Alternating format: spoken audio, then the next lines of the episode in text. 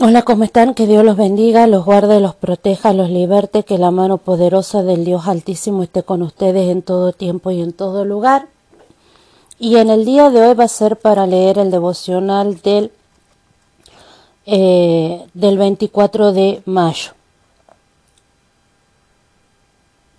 Y en este caso sería Proverbios 13:11. Pero antes de pasar a la lectura del de este devocional, quiero pedir una disculpa por haberme retrasado con los devocionales. Y vamos a estar orándole a Dios Todopoderoso.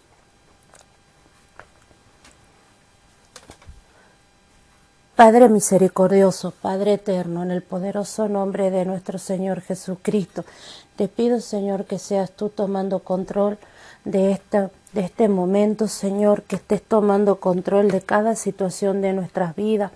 Señor, te entrego, Padre bendito, Padre poderoso, la vida de mi familia, la vida de mis seres queridos, la vida de mis padres, la vida de mis hermanos, Señor.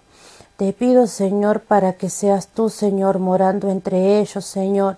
Yo y mi casa serviremos a Jehová. En el nombre de nuestro Señor Jesucristo, yo y mi casa serviremos a Jehová. Señor, permítenos alabarte, bendecirte, glorificarte, porque tú eres el gran yo soy, porque tú eres el único y verdadero Dios, Señor. Te pedimos perdón, Señor, si en algún momento hemos sido idólatras, Señor. Te pedimos perdón, Señor, si en algún momento no hemos ido tras falsos dioses, Señor, en esta hora. Te pedimos que seas tú perdonando nuestras vidas, Señor, perdonando nuestros pecados, Señor, perdonando nuestras faltas, Señor, y ayúdanos a perdonar, Señor, ayúdanos, Señor, así como Cristo dijo en la cruz del Calvario, Señor, perdónalos porque no saben lo que hacen, Señor Jesucristo, enséñanos a perdonar, Enséñanos a perdonar, Señor, como tú perdonaste, Señor, a los que te estaban humillando, como tú perdonaste a los que te latigueaban, como tú perdonaste a todos aquellos, Señor, en la cruz del Calvario. Te pedimos que tú nos ayudes a perdonar. Ayúdanos a perdonar las faltas, los errores, las ofensas, Señor. Ayúdanos a hacer borrón y cuenta nueva, Señor. Ayúdanos, Señor, para que no podamos recordar, Señor, lo pasado, Señor. Que sea borrón y cuenta nueva, Señor. Ayúdanos, Padre poderoso, a que en nuestro corazón no haya rencor. Ayúdanos, Señor, para que en nuestro corazón no haya odio. En el poderoso nombre de nuestro Señor Jesucristo, te lo pedimos, Señor Jehová. Ayúdanos, Señor, y limpia, porque dice, Señor, que de la llenura del corazón habla la boca, Señor. Ayúdanos, Padre poderoso. Saca, Señor, de nuestro corazón toda semilla de amargura, toda semilla de rencor, toda semilla de, eh, de orgullo, toda semilla de vanagloria, toda semilla de, de altivez, Padre poderoso, toda semilla, Señor, de rencor, toda semilla de resentimiento, toda semilla de odio, Padre Celestial. Señor, en el poderoso nombre de nuestro Señor Jesucristo, Señor, limpia nuestro corazón, Señor. Haz que nuestro corazón sea un corazón que lata ante tu presencia, Señor, y no un corazón duro, Señor, como el que tuvo el faraón, Señor. En esta hora, Padre bendito, Padre poderoso, te lo pedimos. Limpia nuestro corazón, Señor, como una persona, Señor, como un agricultor, Señor. Limpia un campo, Señor, para poder sembrar la buena semilla. Limpia nuestro corazón, Padre Celestial como un agricultor limpia el terreno, saca las piedras, saca las malezas, Señor, saca eh, la mala tierra, saca los escombros, saca todo, Señor, y deja un campo limpio, limpio, limpio, donde poder abonar la tierra, Señor, donde poder sembrar, Señor, la buena semilla. Limpia nuestros corazones, Señor. Ayúdanos a perdonar, Padre Celestial. Ayúdame a perdonar. En el poderoso nombre de nuestro Señor Jesucristo. Te lo pido para la gloria y honra de tu nombre. Amén y amén. Bien, en este caso vamos a leer el, el devocional del día de hoy que dice así. Las riquezas de vanidad disminuirán. Proverbio 13:11. Usted puede ganar miles de pesetas. Con esta frase otras similares nos bombardean constantemente tentándonos a participar en alguna clase de apuesta. Seducen a las amas de casas que van de compras al, supermercado para que participen en los sorteos más recientes. Se estimula continuamente al hombre de la calle para que envíe su nombre junto con una suscripción para una revista y participe en la próxima lotería millonaria. La lotería y juegos como el bingo están a la orden del día con la llamativa promesa de que esta vez seremos los ganadores. También hay otras formas de apuestas más singulares, ruletas, carrera de caballo, de perros, quinielas, etc. ¿Qué tiene que decir la Biblia acerca de todo esto? Nada bueno. Dice, las riquezas de vanidad disminuirán, pero el que recoge con mano laboriosa los aumenta. Proverbio 13:11. Dice, se apresura a ser rico el avaro y no sabe que le ha de venir pobreza.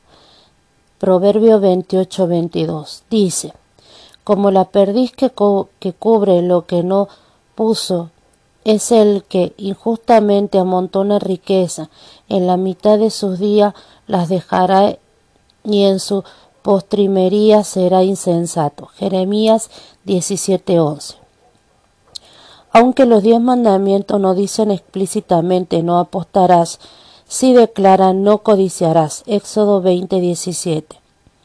¿Y qué es apostar sino una forma de codicia? La práctica de apostar no debe tener espacio entre creyentes ni gozar de buena reputación, especialmente cuando recordamos cómo los soldados romanos echaron suerte para apropiarse de las túnicas sin costura del Salvador en la escena de su crucifixión. Consideremos también la pobreza y angustia que traen a su familia los jugadores crónicos, los crímenes que se cometen para recuperar pérdidas, las malas compañías asociadas con ellas, y veremos que las apuestas no tienen lugar en la vida del cristiano. Después de recordarle a Timoteo que el creyente debe contentarse con sustento y abrigo, Pablo advirtió que los que quieren enriquecerse caen en tentación y lazo, y en muchas codicias necias y dañosas que se hunden que hunden a los hombres en destrucción y perdición. Primera de Timoteo 6:9. Volvamos a leer esto. Pablo advirtió que los que quieren enriquecerse caen en tentación y lazo y en muchas codicias necias y dañosas que hunden a los hombres en destrucción y perdición. Primera de Timoteo 6, 9. Y miren ¿no? lo que habla la palabra de Dios. Me acuerdo que el otro día que acá en, Argentina hay un lugar, Tucumán, que se llama el Tuki 10. Es como una suerte de lotería en la cual eh, salen primero una tanda de número eh, y se marca. Si no sale esa, tenés la posibilidad de que salga la, segunda tanda y se marca abajo del. Y si no tenés este, posibilidad con esa, tenés una tercera que es con el, los números ganadores, que es un código, que tenés que ver si ese código sale. Y si no es con eso, tenés la posibilidad de con el número de cartón sería. Eh, y si no sale eso, pones tu nombre atrás y lo depositas en una urna para que salga con un sorteo. Y le digo, ¿por qué? Cuando te decía, hermana, ¿cómo sabe usted de eso? Porque resulta que la vez pasada mi mamá me agarra y me dice, Paola, ¿por qué no te vas y me compras un Tuki? Un Tuki 10, me dice, este, me compras un Tuki 10 para que si le pido, le vengo orando a Dios para que Dios me dé la posibilidad de ganarlo y si me da la posibilidad de ganarlo, lo voy a ayudar a, mi, a tu hermano, lo voy a ayudar a esto, lo voy a ayudar al otro, lo voy a ayudar a este y esto. Bueno, mamá, le digo yo, yo voy y le compro. Y no contenta con eso, compro dos tuki, le regalo uno a mi suegra y le regalo otro este, a, a, a mi mamá. Y digo a mi suegra, porque resulta que mi suegra tiene el mismo sueño que mi mamá de que si gana el tuki, lo va a ayudar a uno, lo va a ayudar al otro, lo va a ayudar al otro, así a todos los hijos. Bueno, le digo, bueno mamá, y voy y le compro, le, y le compro, me acuerdo de mi suegra, le compro uno a mi, uno a mi mamá y uno a mi suegra. Y, y yo digo, bueno, no es tan difícil, ¿no? Porque tampoco no es una adicción, es un toque nada más. Bueno, y agarro y le compro y y pensándolo ahora digo yo, pero si cada persona tiene que Dios mandó a que el hombre se ganara el pan con el sudor de su sangre. Estamos viviendo en una sociedad en la que los padres o las madres están tan acostumbrados a darle a los hijos, a darle a los hijos, que no se fijan o no fomentan el trabajo en los hijos.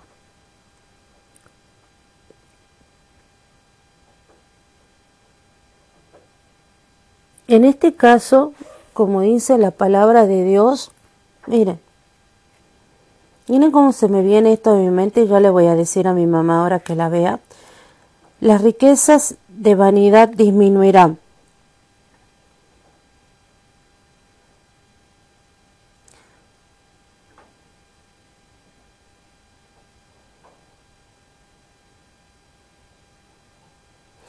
Se apresura a ser rico el avaro y no sabe que le ha de venir pobreza. La riqueza de vanidad disminuirán, pero el que recoge con mano laboriosa los aumenta. Miren acá, Proverbio 13:11. Las riquezas de vanidad disminuirán, pero el que recoge con mano laboriosa los aumenta. En este caso, mi mamá tendría que orar para que, para que mis hermanos tengan manos laboriosas, para que Dios les provea de trabajo, para que Dios le abra las puertas para que tengan trabajo, para que tengan sustento, para que puedan salir adelante, no para que para que ella gane una lotería o un sorteo y ella le esté dando la casa, no, sino que sería para que ellos tengan trabajo, para que Dios eh, les abra las puertas, eh, ponga a la gente que necesita que estén ahí para que le puedan ayudar económicamente, pero ganando el sustento con el sudor de la frente, con el esfuerzo. Y no porque una persona viene y te lo regala. El otro día estaba escuchando eh, a mi cuñado, porque mi cuñado va a eso, dice, sí, porque si yo saco esto, yo ya voy a pagar tal y tal y tal y tal y tal, y tal deuda. Para, si vos no tenés que ganar la lotería, vos no tenés, lo único que tenés que hacer es trabajar y con lo que has trabajado tenés que pagar tus deudas. Vos no tenés que estar esperando, porque los juegos de azar son juegos del diablo. Y tenemos que pedirle perdón a Dios si nosotros hemos participado o participamos o fomentamos eso. En este caso yo le tengo que pedir perdón a Dios porque yo, yo fui y Ustedes saben que mi mamá no ve. Yo fui y lo que hice fue comprarle la lotería para que ella la juegue. Yo una vez conocí a un chico y era amiga de un chico que trabajaba en el hospital, que el padre había quedado ciego por una diabetes. Y entonces el padre era ludópata. Ustedes saben que los ludópatas son los eh, la gente que es adicta al juego. Y resulta que él eh, le pedía al hijo menor que lo llevara a jugar a los casinos. Y el hijo, por verlo así al padre, porque era muy allegado, lo llevaba. Entonces, de lo que lo ha empezado a llevar, a llevar, a llevar, y de lo que él este, le ha empezado a enseñar, el hijo se ha vuelto ludópata. Pero miren cómo una maldición pasa para la otra cuando no lo conocen a Dios. El padre lo, ludópata lo volvió al hijo ludópata. ¿Por qué? Porque le empezó a enseñar a cómo jugar. No sé si a la ruleta o a qué habrán sabido jugar en el casino, la verdad desconozco, pero no le sé los nombres de eso, no sé cómo se llama, o las maquinitas, vaya a saber. Pero el chico se volvió, se volvió ludópata y después la madre estaba preocupada de que el hijo no se fuera a meter ahí al, a la, ¿cómo se llama? A los casinos.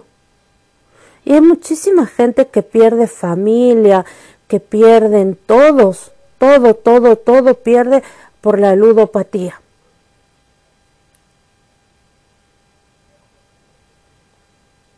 El, tengo una amiga, la, la, amiga de mi mamá, eh, el marido ha perdido todo lo que tenía, tenía casa, tenían autos, tenían camioneta, tenían, eh, ¿qué es lo que más tenían? Estación de servicio, todo tenían, tenían una muy buena calidad de vida.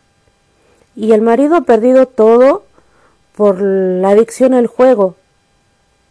Y ella, porque estaba con los tres hijos, no tenía para comer, ha empezado a trabajar en casa de familia para sacar a su, para sacar a sus hijos adelante para darles de comer. Pero miren ustedes cómo de tener todo, de ser de la clase alta, ha pasado a, trabajar de sirviente en casa de familia por la adicción al juego del marido. Porque el marido ha vendido todo, porque todo lo apostó. Resulta que los tres hijos le han salido muy buenos chicos, el mayor es policía, eh, no sé qué rango tendrá en la policía, pero el otro día se enteró que el hijo menor eh, jugaba a la lotería, a la lotería, al tuki, a la quiniela, no sé cómo se llamará, y lo ha hecho investigar y le ha dicho, mira, yo no pensé que mi papá te hubiera pasado esa, esa mala, mala enseñanza, dice. Sabes todo lo que ha padecido nuestra madre y todo lo que nosotros hemos padecido por tras de la adicción al juego, porque la gente se vuelve adicta, se vuelve adicta al juego, a apostar, apostar. Hay gente que está todo el tiempo apostando, todo el día. Y pierden familia, terminan viviendo en la calle como indigentes. Y un día empezaron como, con un, con un cartón. La verdad que, qué impresionante, ¿no? Que Dios los guarde, los proteja, los liberte y que la mano poderosa del Dios Altísimo esté con ustedes en todo tiempo y en todo lugar. Amén y amén.